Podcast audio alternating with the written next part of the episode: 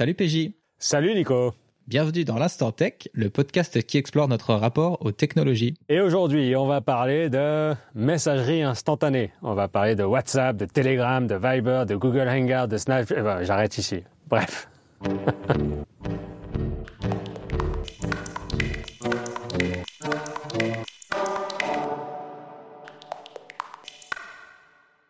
bon, tout d'abord, euh, Nicolas, bonne année 2024. Bonne année à toi. Euh, merci. Bah écoute, euh, je te souhaite euh, plein de bonnes choses et surtout, je souhaite plein de bonnes choses à ce podcast qui a démarré sur les chapeaux de roue. Merci beaucoup pour les retours qu'on a eus ici et là et qui font très plaisir et qui nous aident à nous améliorer. Merci.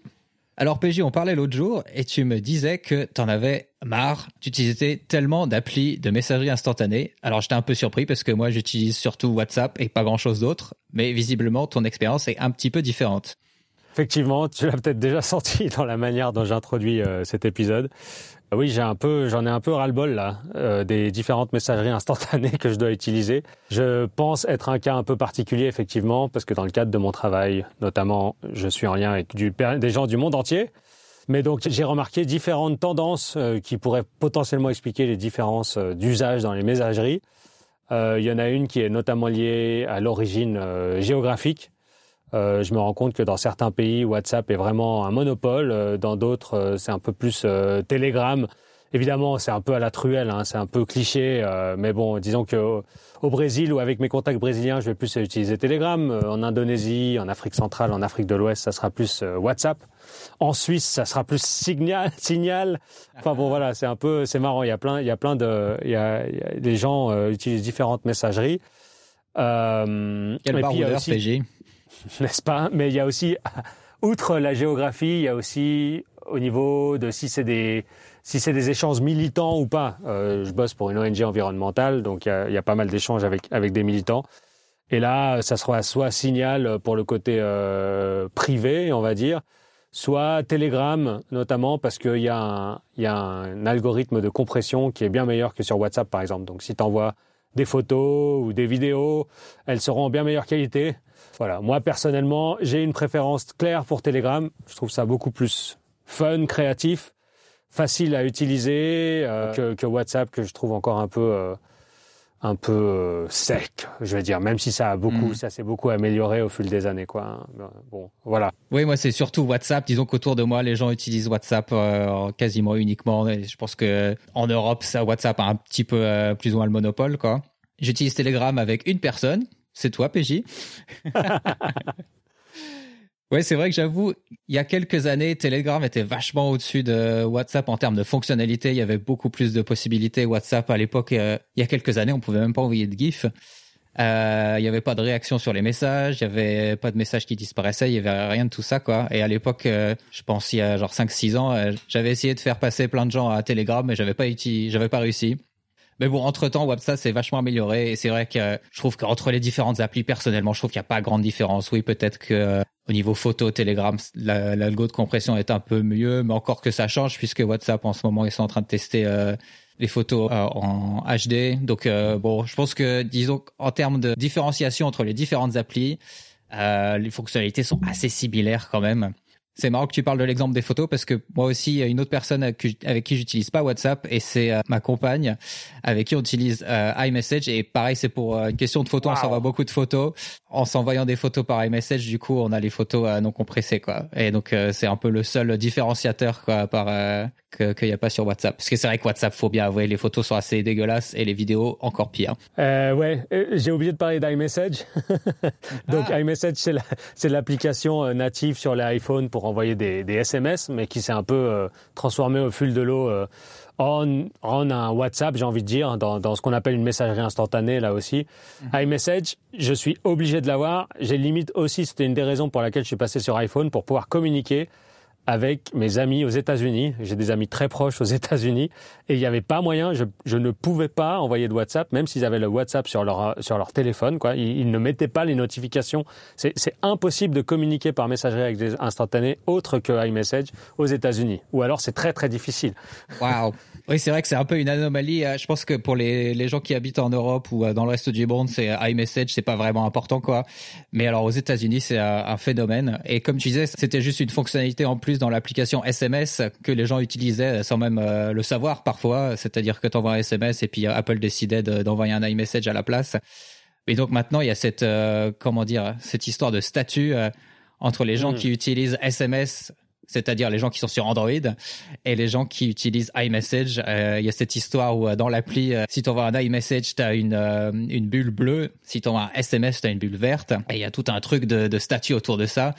Euh, dans les messages de groupe, il suffit qu'il y ait une personne qui soit pas sur iPhone et euh, ça fout en l'air tout le truc. Euh, apparemment, ça m'est jamais arrivé personnellement, mais apparemment c'est une expérience atroce pour pour tout le monde s'il y a une personne qui est sur Android dans un groupe. Donc il y a une énorme pression comme ça de groupe pour que tout le monde soit sur iMessage. Ouais, ouais, et ça va très très loin parce que il y a même eu des études ou des sondages qui ont montré que, par exemple, sur les applis de rencontres en ligne, aux États-Unis, lorsque tu commences à converser euh, via téléphone, euh, euh, si c'est pas une bulle bleue qui s'affiche, tu, la, la, personne qui, qui, est sur Android, grosso modo, sera moins séduisante ou moins attractive parce qu'il y aura un statut qui est perçu comme moindre. Parce que si tu as Android, en gros, c'est que t'as pas de thune. parce que tu t'achètes un téléphone qui est vraiment au rabais, quoi, comparé au, au iPhone. Donc ça va, ça va très très loin et c'est quelque chose qu'en Europe, on n'a pas vraiment conscience. Hmm. Il y, a, y a un monopole de fait aux États-Unis qui est assez impressionnant. Mais donc tout ça me, pousse à, me poser des questions sur l'utilisation euh, des différents euh, des différentes messageries instantanées euh, dans, dans, dans, le monde, quelles sont les plus utilisées et qu'est-ce qui fait qu'en fait certaines sont plus utilisées que d'autres quoi. J'ai l'impression que en tout cas, de par mon expérience, il y a vraiment des facteurs un peu euh, culturels ou historiques euh, qui peuvent expliquer que dans tel pays, c'est plus WhatsApp et dans d'autres, c'est plus, euh, je sais pas moi, Viber. En Nouvelle-Calédonie, pendant tout un temps, c'était Viber. Hein. Cette messagerie existe encore, même si je crois que plus personne l'utilise. Improbable. Alors, bah oui, je vais faire un peu de recherche. Donc l'appli, donc ça c'est les chiffres au niveau mondial. Hein. Donc la number one c'est WhatsApp, on pouvait s'y attendre, avec 2 milliards d'utilisateurs mensuels. Donc c'est quand même impressionnant. Euh, le deuxième, c'est, on n'en a pas parlé encore, mais c'est WeChat avec 1,3 milliard d'utilisateurs mensuels. Donc WeChat, c'est l'appli euh, de l'entreprise euh, chinoise Tencent. Et donc c'est sans doute dans, dans les applis qu'on va mentionner aujourd'hui, c'est sans doute la seule qui est autorisée en Chine. Et donc c'est une appli un peu intéressante aussi parce que non seulement c'est une messagerie, mais c'est aussi une super appli comme euh, certaines personnes appellent ça, c'est-à-dire que c'est une appli où tu peux aussi euh, faire tout ce que tu peux faire sur ton téléphone, mais au sein de l'appli, c'est-à-dire euh, checker ton compte, acheter des billets de train, tu peux tout faire avec avec WeChat. Donc c'est vraiment une appli très très importante pour. et numéro 3, Facebook Messenger oh avec 900 millions d'utilisateurs mensuels. Et oui, et oui. Ensuite, Telegram avec 700 millions d'utilisateurs mensuels, donc juste derrière. Euh, et après, dans le reste, alors on a euh, Snapchat, euh, Instagram Messenger, on n'a pas vraiment les, chiffres précis. Bon, voilà. Puis après, on a encore d'autres Viber, etc., qui qui, qui traînent derrière. Ouais, bah moi, à mon niveau, j'ai vraiment l'impression, j'ai vraiment essayé de bouger tout mon réseau vers une plateforme pour pouvoir pas à, dealer avec les différentes messageries instantanées.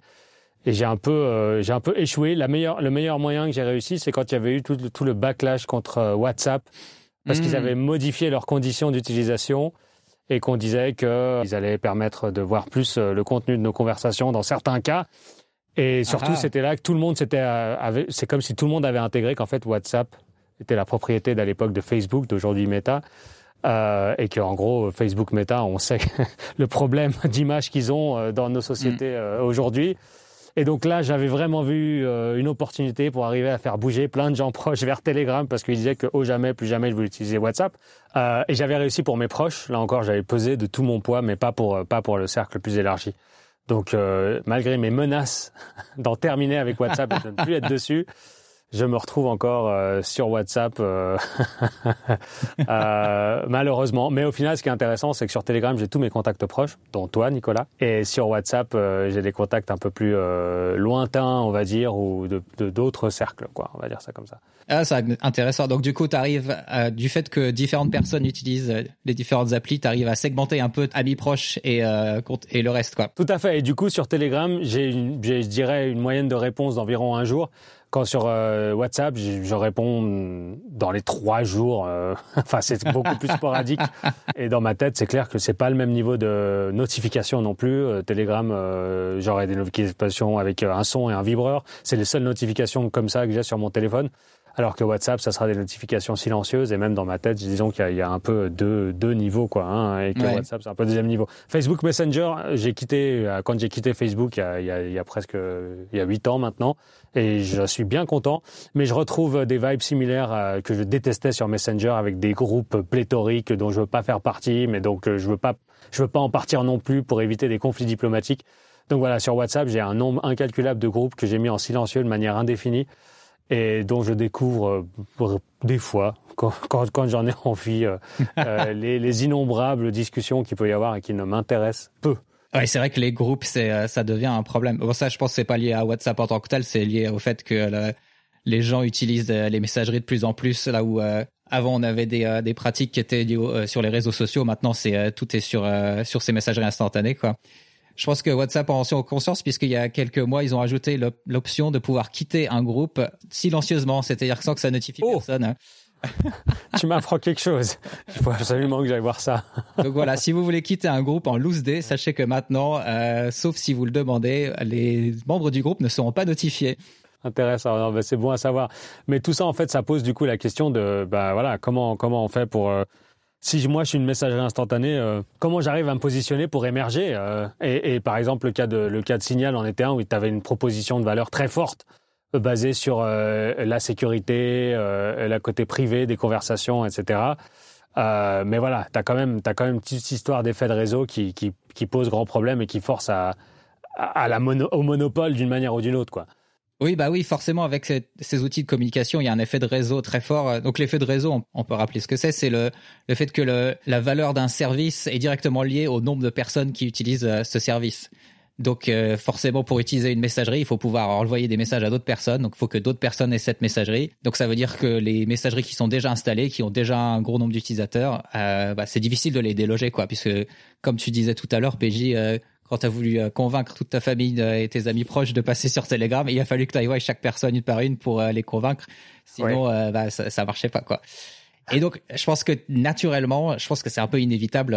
on arrive à des situations où bah il y a une appli qui va prendre le dessus qui va avoir le monopole, quoi. Ouais. Et ouais, mais en même temps, quels sont les, les motifs pour changer? Et moi, je me rends compte que les gens que j'ai réussi à faire changer sur Telegram, et t'es pas le seul à être le seul contact que j'ai sur Telegram. Donc mes potes les plus proches, souvent, ils, on converse par Telegram, mais ils l'ont juste pour moi. Donc c'est la proximité, si tu veux. Ou alors c'est sur la valeur, euh, genre en fait, euh, c'est même pas sur le côté privé, parce qu'on va parler plus loin, mais Telegram est loin d'être l'appli la plus vertueuse dans, le sujet. Quoi qu'en disent les médias sur l'appli encrypter des, des djihadistes, c'était ça que c'était connu pendant tout un temps Telegram. Euh, mais c'est en gros, c'était la valeur que en fait Telegram n'est pas Facebook. Et donc les gens qui vraiment détestaient Facebook, ils étaient prêts à aller ailleurs. Et donc euh, certains qui m'ont rejoint sur euh, sur Telegram pour euh, pour cette raison quoi. Mais je sais pas si du côté de Facebook, enfin Meta, il y avait conscience du, du risque qu'il y avait à, à, changer leurs conditions.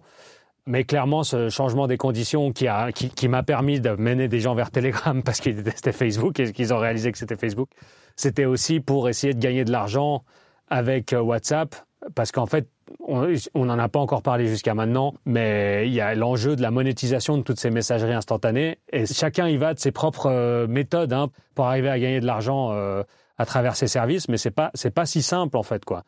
Pour iMessage, c'est assez clair en fait. Euh, c'est un service qui vient avec l'iPhone. Tu achètes un iPhone pour pouvoir communiquer sur iMessage avec les autres. Et donc là, très clairement, ils n'ont pas besoin de le rendre payant parce que ça, ferait vraiment partie du package quand tu achètes l'iPhone. Mais pour, euh, pour WhatsApp, par exemple, euh, ou même pour Telegram, etc., c'est c'est pas si simple. Donc peut-être, je crois que tu, tu en sais un peu plus que moi sur euh, quel était ce changement de conditions et, comment ils et qu'est-ce que ça voulait dire en termes de monétisation. Oui, je pense que comme tu disais, ça, ils s'y attendaient pas du tout et c'est pas un truc qui, quand ils ont fait ce changement dans des, termes, je pense que pour eux c'était un changement complètement anodin et ils, ils ont été un peu surpris par la réaction de tout le monde. Mais donc le changement, si on se remet à l'époque, c'était que dorénavant, si tu es dans une conversation avec un business, alors ta conversation ne sera plus chiffrée. Hmm. Euh, et donc ça, c'est directement lié au fait que il y a un gros push pour monétiser WhatsApp, puisque bon, WhatsApp c'est gratuit, il y a pas de pub. Pour l'instant, ça rapporte pas grand chose. Ça avait coûté beaucoup à Meta quand ils l'ont quand ils l'ont acheté, puisqu'ils l'ont acheté il y a un moment. Hein, finalement, ils l'ont acheté en 2014, donc ça fait presque 10 ans. Et à l'époque, ils avaient payé 19 milliards de dollars. Donc c'est absolument énorme. Hein. Si euh, on prend par comparaison, Instagram avait coûté n'avait coûté que 1 milliard.